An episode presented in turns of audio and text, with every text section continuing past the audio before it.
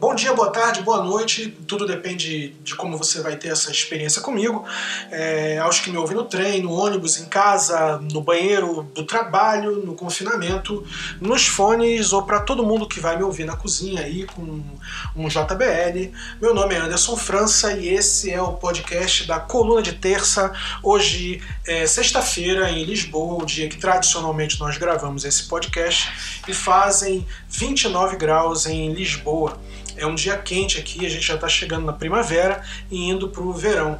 A semana foi agitada e podemos começar pelo assunto mais importante no Rio de Janeiro, que é a minha cidade, e o assunto mais importante do Brasil hoje, na verdade. São 26.778 mortes registradas por Covid-19 no Brasil até ontem. Segundo um relatório parcial publicado no G1, que vai atualizando durante o dia, nós já estamos com 27.400 mortes e chegaremos a 30 mil mortos nos próximos dois dias. No Brasil, são 20 mil infectados por dia, o que significa dizer que são 100 mil infectados a cada 5 dias. Se antes tínhamos por parâmetro um ciclo de 10 dias para avaliar a evolução, agora esse ciclo é menor, de 5 dias. Semana passada, a gente falou do tempo que a gente levou para chegar nos primeiros 100 mil no mundo e no Brasil. No mundo foram 64 dias. No Brasil, os primeiros 100 mil vieram em 37 dias, depois 12 dias, depois 7 dias e agora 100 mil a cada 5 dias. No mundo já somos quase 6 milhões de infectados, ou seja, em qualquer cenário, a doença não parou de evoluir ela apenas está concentrada na América do Norte e na América Latina. E o Brasil agora ocupa o desonroso segundo lugar no número de infectados, e é bom você se lembrar disso. Ainda estamos sem ministro da Saúde. É, tem o Pazuello, que é interino, mas ele não sabe o que está fazendo lá e nem eu sei o que ele está fazendo lá. No meio dessa crise, Dória decide abrandar o confinamento na capital deixando Osasco, Guarulhos e cidades do entorno de São Paulo ainda fechadas. É, o que é um contrassenso, já que muitas pessoas dessas cidades é, trabalham na capital de São Paulo e voltam para as suas cidades. É, seguem os prefeitos dessas localidades questionando Dória, e no Rio, Marcelo Crivella, o homem que, segundo Renata Correia e boa parte do pessoal branco e ressentido comigo, diz que eu defendi e apoiei, provas mesmo não há, mas são pessoas brancas e privilegiadas aí usando seu lugar para pichar quem vem da periferia, Crivella decide, no meio do caos, mudar os critérios para informar morte por Covid. E isso altera para menos o número de óbitos. Uma grande picaretagem e malícia do prefeito pastor e vagabundo que deixa a população carioca sem um dado preciso. No site de acompanhamento da Covid da Prefeitura, ontem reinava a sacanagem. O reino bestial da sacanagem. Dois índices de infectados e dois índices de mortos. E você escolhe um e lança a interpretação no lúdico. O Rio não precisa sofrer. Até merece, mas não precisa. Já tem 5 mil mortos no Rio. Você lembra do tempo em que um país com 5 mil mortos parava os noticiários? Enquanto isso, a crise segue com falta de equipamentos, profissionais, desvio de dinheiro e muitos se demitindo com o risco de contraírem a doença, e enquanto isso, a direita persegue a direita. Bateu a polícia, o sargento, o tenente, o seu comandante na casa do governador Wilson Witzel, numa nítida operação de motivação política, sobre a qual desfrutava de informações privilegiadas a deputada Carla Zambelli diz que não sabia, mas sabia. E na real não vale nada essa mulher, não vale o Pires que vende o voto, que pede o voto. É uma arruaceira, uma desequilibrada, uma psicopata e chata pra caralho no WhatsApp. No dia seguinte, a Polícia Federal bate nas casas dos apoiadores políticos e blogueiros de Bolsonaro. Blogueiro, além de virar profissão, virou um componente político. Esse pessoal aí, Alan dos Santos, Vulgo Gengiva, a Sara Winter, fora os empresários da Cafonice, o Luciano Hang e o Edgar Corona, que é dono da Smart Fit, fazem. Que todo mundo sabe, todo, todo mundo que tem tia sabe disso. Eles fazem campanhas de difamação e ameaças de morte, de ataque ao STF, a políticos, a pessoas, xingam todo mundo. O Eduardo Bolsonaro aparece falando de ameaças e ruptura. Aquela história do se ou quando. O ministro da Justiça pede habeas corpus, que é algo estranhíssimo, porque não é atribuição dele.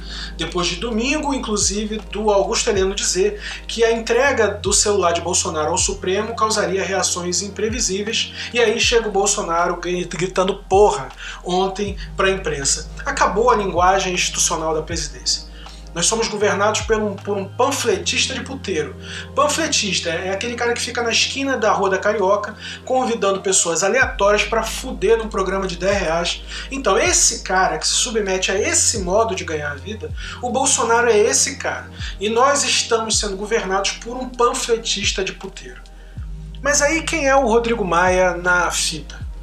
Alguém sabe o que faz da vida o Rodrigo Maia e o Alcolumbre? Eles fazem o que? Nota de repúdio? O cara vai lá, pega um papel, escreve no papel, gente, sacanagem, é isso. Ou então ele pega e escreve, poxa, cara, isso é forte. Isso que tu disse aí, poxa. O Rodrigo Maia tem mais de 30. 30 pedidos de impeachment na Câmara dos Deputados e não segue à frente com nenhum deles. Pega e faz uma nota de repúdio. Eu queria fazer uma pausa para passar o Pires é, antes da gente continuar com a nossa pauta, essa iniciativa começou porque um grupo de leitores decidiu me apoiar. Eu não pedi nada, eles decidiram me apoiar porque eu fui demitido da Folha, mas aí eu decidi devolver algo em troca e a coluna de terça, que é uma publicação com textos inéditos e de quase 50 páginas, eu faço, diagramo, escrevo, faço tudo e sai toda semana para quem é assinante. Bom, quem pode assinar e com quanto pode assinar? Sei lá, mano, você assina com quanto você quiser e quem pode assinar, todo mundo pode assinar. Quem dá 50 centavos, quem dá 500 reais, para mim é assinante igual e vai receber o mesmo material e está recebendo o mesmo material. Quem me apoia, apoia porque conhece minha mensagem e apoia mesmo. De modo que você pode me apoiar diretamente pelo Bradesco, por transferência bancária, se esse é o meio que você pode e você quer usar ou pelo PayPal ou pela plataforma de assinatura com planos mensais de qualquer valor que você define no apoia.se barra Anderson. Esse falando rapidinho da apoia-se barra Anderson. Chega lá e dá um salve, manda o comprovante para assinaturas.ct.gmail.com e a gente te insere no Telegram fechado exclusivo para assinantes e na lista de newsletter, falei certo? Para receber atualizações diárias que sou eu lá gritando todo dia no teu ouvido. A gente está falando de Rodrigo Maia todo dia fazendo nota de repúdio. Tinha até uma página sobre isso. Rodrigo Maia todo dia fazendo uma nota de repúdio. A nota de repúdio boa que está acontecendo nesse momento é, ela está sendo dada em Minneapolis, cidade do estado de Minnesota. Em Minnesota, o pau está quebrando e está quebrando nos Estados Unidos nas seguintes cidades: Atlanta, Nova York, Memphis, Los Angeles e Detroit. Há três dias, Carros, prédios, delegacias, lojas de departamentos estão sendo incendiados, depredados neste que já se tornou um dos maiores protestos dos Estados Unidos, com a participação do Black Lives Matter. Falei certo de novo? Hoje pela manhã, o jornalista Omar Jimenez foi preso diante das câmeras. Ele é correspondente da CNN em Minneapolis e é hispânico e negro. É, isso segundo a polícia, que o prendeu sem dar maiores explicações, enquanto um outro repórter da mesma emissora seguiu livre para continuar fazendo a matéria. Eu quero que vocês adivinhem qual era a cor do outro repórter. Mas o que está acontecendo? Eu escrevi sobre isso hoje no Metrópolis. George Floyd é um homem negro de 46 anos que foi imobilizado por um agente da polícia de Minnesota na cidade de Minneapolis que se ajoelhou sobre seu pescoço, levando o homem ao óbito por asfixia. Suas últimas palavras foram: Eu não consigo respirar. LeBron James entrou em quadra no dia seguinte com uma camiseta com essa frase escrita. Perceba, há engajamento espontâneo de personalidades negras e não negras nos Estados Unidos. A morte de George foi filmada por um celular de uma pessoa que presenciou na rua e logo as imagens correram o mundo, o mundo em pandemia. Em menos de 24 horas, protestos e manifestações tomaram conta das ruas em Minneapolis, em Lake Street, que foi a rua onde muitos episódios de incêndios e saques foram registrados, mas não ficou só aí. Em diversas cidades, também de Minnesota, mas em Los Angeles. E vocês lembram muito bem de Los Angeles 92. Caso não lembrem, tem documentário no Netflix. Lá o movimento Black Lives Matter também protestou e pessoas quebraram veículos da High Patrol na Freeway 101, que é uma grande avenida, e eles quebraram carros da polícia lá, com imagens aéreas que estão circulando aí na internet. Em Memphis, Detroit, Nova York, protestos começaram e também foram é, repudiados pela polícia nas ruas com muita truculência e se tornou então uma onda nacional de protestos pela morte de George Floyd. Cenas assustadoras de prédios em chamas circulam nas redes sociais e as perguntas que ficam são: é, só serão ouvidos os oprimidos quando saem para o pau? É inevitável lembrar dos casos de racismo e de jovens negros no Rio semana passada eu tenho algumas teses pelas quais eu entendo que os movimentos no Brasil ainda não vão para o pau. Mas aos poucos a paciência acaba. No entanto, para que isso aconteça no Brasil, infelizmente algumas perdas terão que marcar essa caminhada. E pior, todos sabem disso. O que se faz hoje nos Estados Unidos não começou desse jeito. Alguém teve que puxar um bonde. Bonde esse que veio trabalhado no pacifismo e como não deu e nunca dá em nada, o caldo foi entornando. Muita morte de liderança, muita gente presa. E a gente não quer isso. A gente já viu isso. A gente sabe o preço que isso, isso custa. E isso já existe em dias normais, porque quem mora na favela vê isso todo dia. Quem dirá se alguém anunciar um levante? No morro, todo dia é ditadura. O Trump, presidente, disse no Twitter que se começarem os saques, os disparos vão é, começar. O Twitter tirou esse post em decisão inédita. Isso pela manhã de sexta. No fim da tarde de sexta, ele publica de novo e desafia o Twitter. Não é à toa que an nunca antes na história desse país nos parecemos tanto com os Estados Unidos.